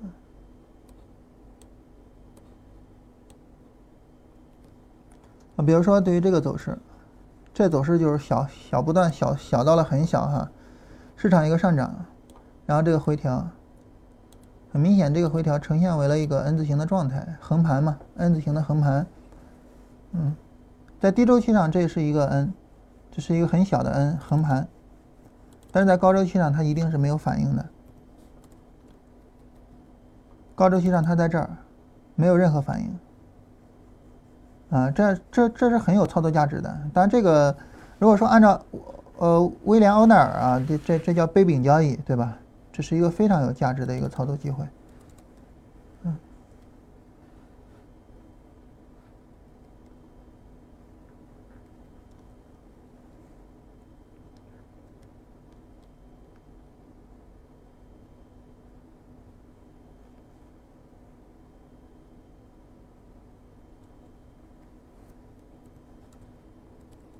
我们来看这儿，这个，注意看哈。这是周线图，在周线图里面呢，这一段走势是这样的。我我们严格的按照红绿柱来哈，上下上下上，有背离吗？没有背离，对不对？没有背离。好，注意这一段走势其实是最强的。注意哈，这一段走势记得中间没有任何的段落，就是一个上涨。我们来看一下日线，日线是这一段。你有没有很轻易的发现这儿是一个小波段，上下上，然后这个小波段前面的走势和它后面的走势，你有没有发现这是一个非常明显的背离？然后它终结了整个上涨的行情，看到了吧？然后与此同时呢，我们能够看到这个地方，根据日线图上来讲，市场是这样的走势，就是。下波段的下哈，波段的上，因为它是一个，为什么说这是一个波段上呢？因为上下上下上，很明显它是一个很复杂的一个过程，对吧？这是一个波段的上，但是呢，在周线图上毫无反应。呃，佛手佛手佛手，不能叫毫无反应啊，佛手，这是一个重要的做空机会，非常重要的做空机会，小波段。小波段，嗯，这是一个小波段的东西，一个一个一个一个小波段的一个概念，嗯，那好，那很自然的，就是说我我我我们能够通过这些例子来看到小波段的意义。那么问，怎么操作？问怎么操作？首先啊，我们要知道就是。呃，快速行情比较容易出小波段，也就是说，快涨之后，啊，快涨和快跌之后比较容易出。那么，快速上涨之后的小波段回调，操作价值高。所以呢，如果说你看到前面啊，它是一个比较慢速的上涨，就涨得很慢，这个时候呢，其实没有太大的价值去纠结。哎呀，这个后边是不是小波段呀？啊，这会不会走小波段呀？意义不大啊，意义不大。当然，你说慢速行情之后会不会有小波段？有了小波段之后会不会有这个利润呢？也说不好。呃，比如说像这个走势，嗯。拉升，呃，这算吧，对吧？这在一百二十分钟线上应应该是，我们来看一下啊，九幺六，啊，一百二十分钟线上啊，一个小波段，对吧？也是啊，后边也有行情，但是呢，价值不高啊，就是一般而言啊，价值不高。你就得看着那种，就是就是非常牛的行情，然后就像这样，哗哗哗上来了，好，这样的行情走小波段了，价值就比较高。就那种很快的行情，走小波段价值比较高，啊，如果说你走的特别慢，这个价值其实就不高了啊。那这个小波段就有意义，就有价值，嗯，就走的比较快，很自然的对比就是它比前面的下跌要快，对吧？很明显比前面的下跌要快，啊，像这样的小波段就有意义，啊，否则的话呢就没有什么意义。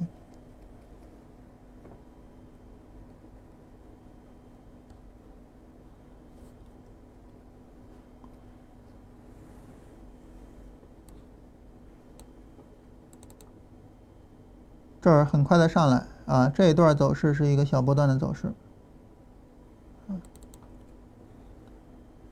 其次，那么小波段也是波段啊，那么也得至少三段。好，那么注意看第一段，呃，速度慢，幅度小，速度慢，幅度小，就是它的这个幅度不能太大，就像这个，就速度相对来说比较慢，幅度比较小，这个可以。一个简单的计算方式就是你数一下 K 线根数，就它下跌跌了几根 K 线，一根、两根、三根、四根、五根、六根、七根。然后它跌破了几根 K 线的这个上涨空间，一根、两根、三根、四根、五根、六根，好，比它少，行，可以，啊，否则就不行。最后，中间呢不是上涨，啊，然后可以创新高，但是呢幅度不能大，且。必须小红柱，大概哈小波段，大概就这么几个要点啊。这个这个可能会员听这一段会听着比较别扭啊，因为可能跟我之前总结的有点不大一样。嗯，这个主要是没有严格的定义啊，所以有些时候想起来怎么说就怎么说，但是总体的内容应该不会有太大的区别。就这儿是有一个非常快的上涨。快速上涨，然后第一波不能大，这是第一波，第一波小啊，然后速度慢，然后第二波可以创新高，这一波就这一波上涨可以创新高，必须小红柱，可以新高，那幅度不能大啊，然后呢？小红柱，三个要点啊，这三个要点。那么后边这一波下跌可以操作了。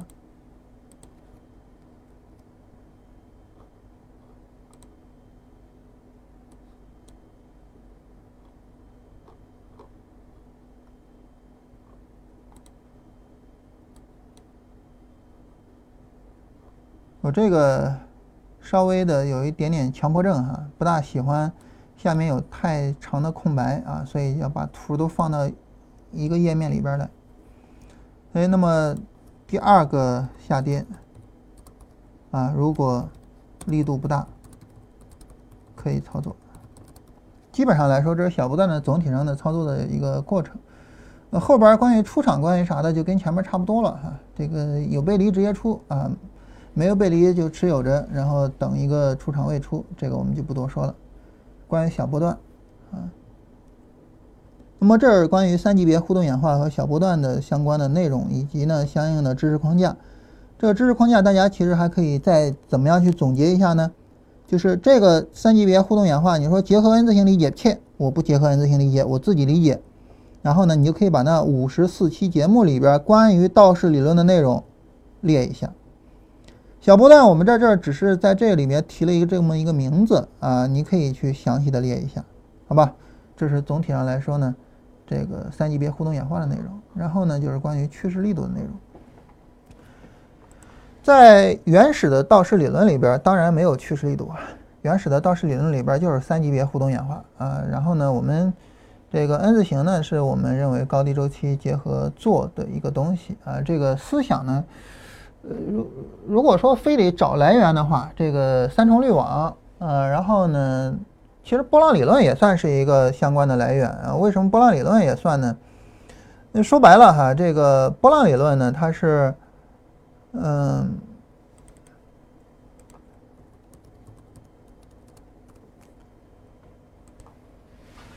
波浪理论呢，它有一个提法啊，叫做呃，这个。就是借助回调浪啊，操作推动浪。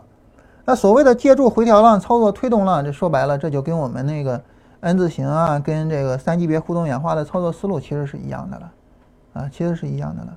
所以从这个意义上来讲哈，就是，嗯，非得说 N 字形这个从哪儿来的灵想灵感源泉，可以说从这儿来。但趋势力度呢，这个确实是我们自己在做交易的过程中所感受到的，啊，所感受到的，就是这个呢就没有。哪个来？就是说从哪儿来这个问题了。你说这个为什么就是你发现就是趋势力度很重要呢？就是这个时候它会有一个问题，它解决的问题是什么呢？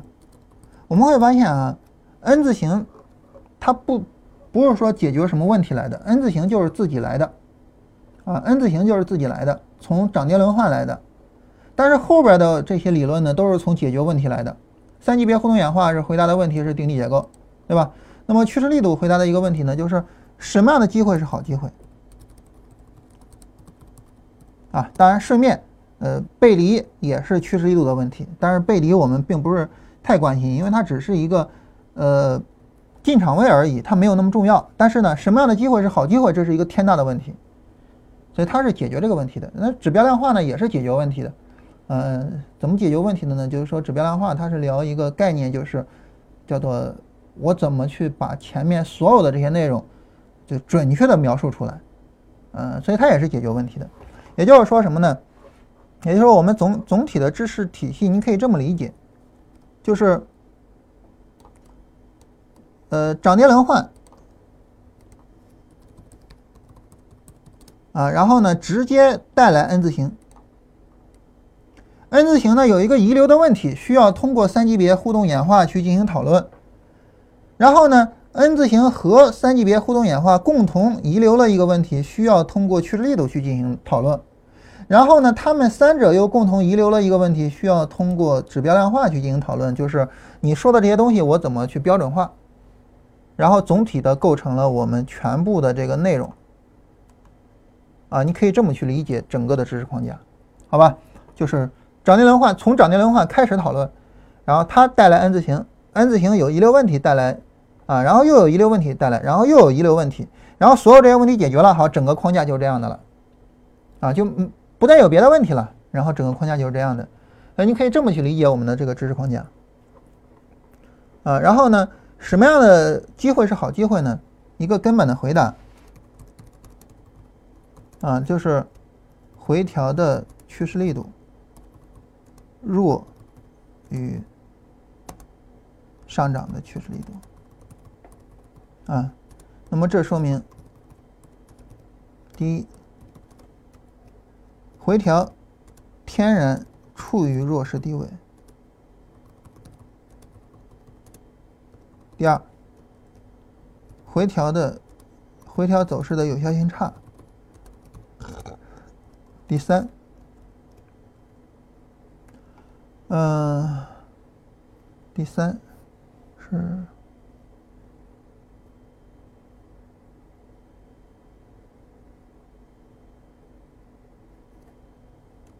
行情处于早期，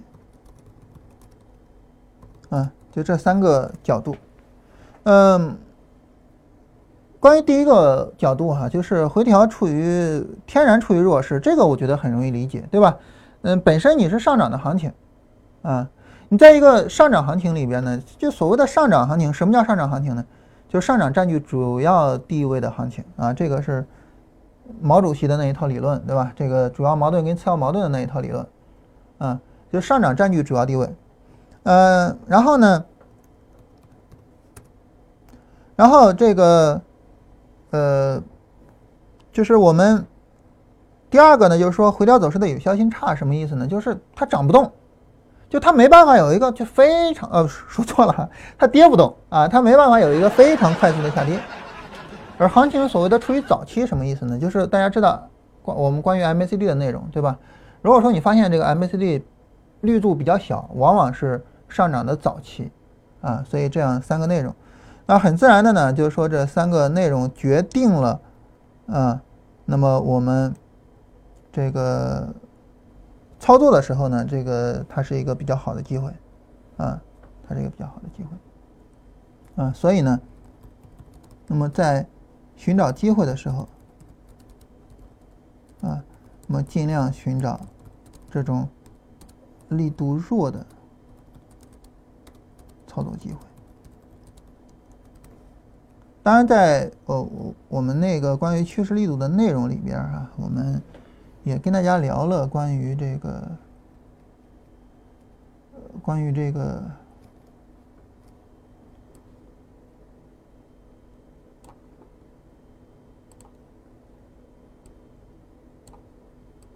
趋势的延续和反转啊分别是什么概念？这个话题。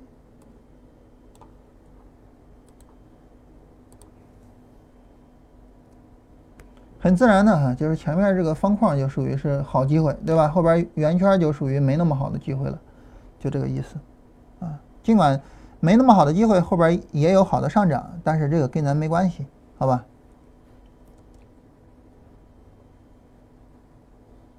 然后我把那个关于趋势力度的框架大致的写一下。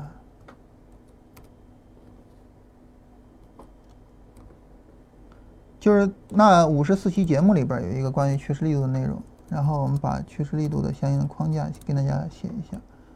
趋势力度，然后呢，包括很自然的哈，它也包括它的基本概念，嗯，然后呢，力度对比的意义。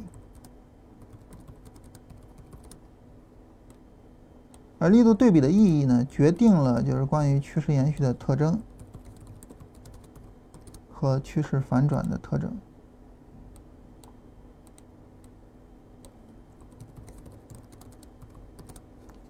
嗯，总共呢就是这样四个内容。啊，这些内容呢，大家可以到那期节目里边去看一下。总共这四个内容，然后这四个内容呢，就是。去力度对比的意义决定后两者。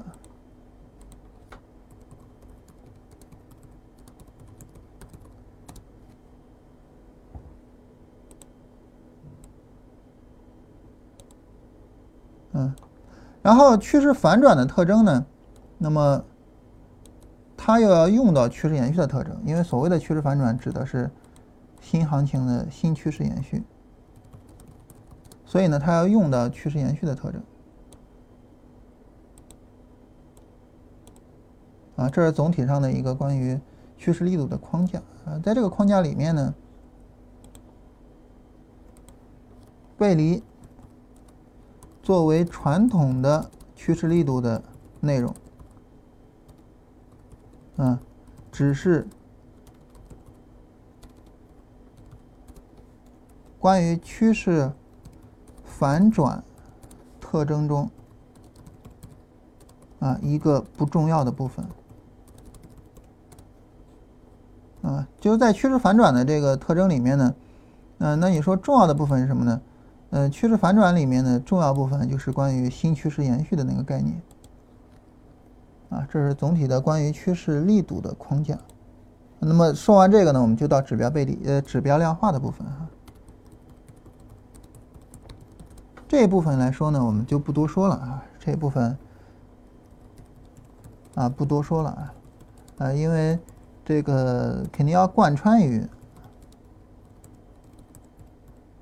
以上部分啊，比如用 MACD 定义呃这个行情段落，嗯，然后定义什么背离呀，诸如此类的东西啊等等，这些呢其实都是指标量化的部分。那么我们唯一要重点强调的。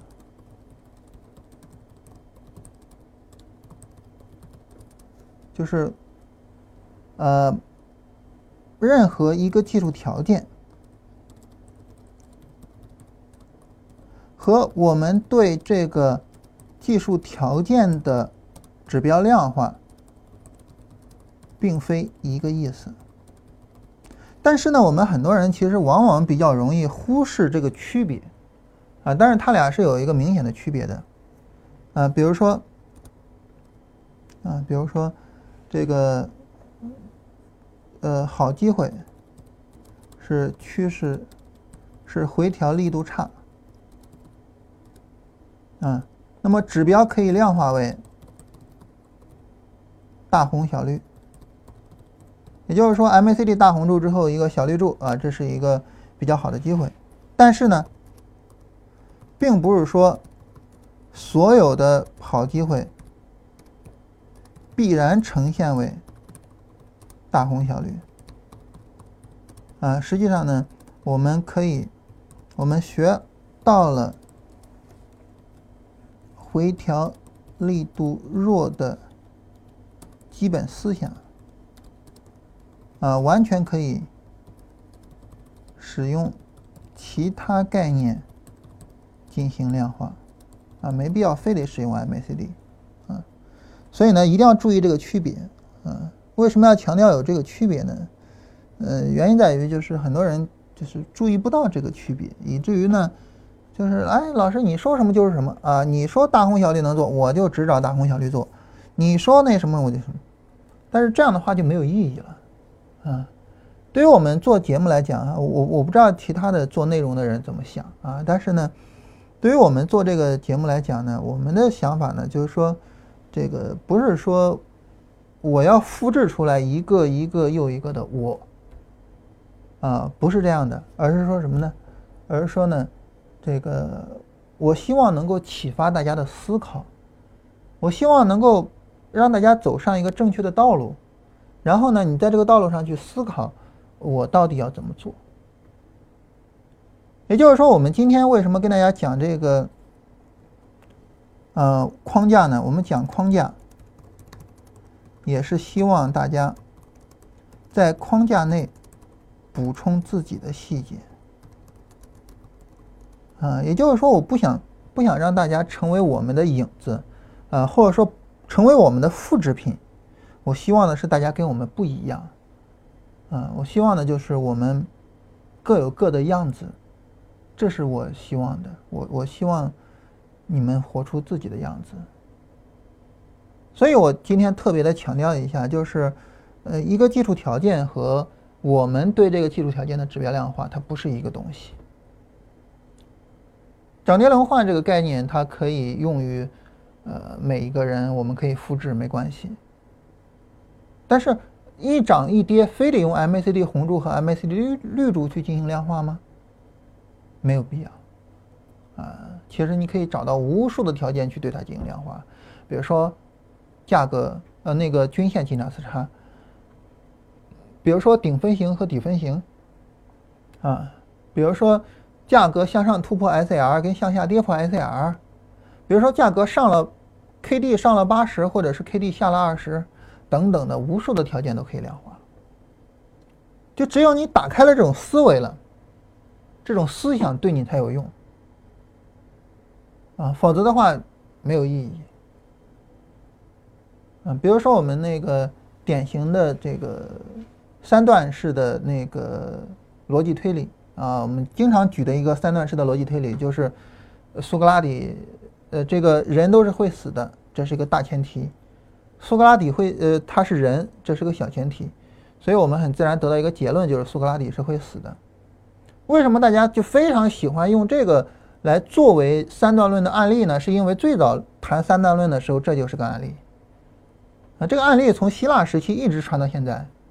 但是如果说我们一提三段论的推理，我们马上想到的就是这个案例，我们想不到其他任何案例了。那这个时候，其实推理对我们来说就没有任何意义啊！三段论的推理对我们来说就没有任何意义。我们必须能够自己想到案例，甚至于能够自己去把它应用于自己的这种推广和学习，我们才会有意义。比如说，我们给我我给大家做一个三段论的推理。就如果说大家听到的所有的知识内容和你自己以往的对市场的认知是一样的，比如说什么庄家如何如何啊，国家队如何如何啊，主力如何如何，资金进出怎么怎么样，什么什么，那么它就对你毫无意义。这是个大前提，小前提是我们做节目呢，我们希望对大家有意义，所以我们推导得出来一个结论，就是我讲的内容。就是我自己独特的经验，跟你自己以往的那些经验不一样。我必须只有这样，我才对你有意义。所以这就是一个很简单的三段论推理啊，也就是说，我能够真正的理解三段论，并且能够把三段论用好，它能够指导我的工作。但是如果说你一提三段论，就是苏格拉底是人，苏格拉底会死，没有意义，没有意义。所以我们希望大家能够真的深入理解这些框架，我们也希望大家能够在这些框架里面去补充自己的细节，呃，我们希望你的技术体系能够跟我不一样。好，我们今天到这里啊，明天跟大家聊关于教育系统。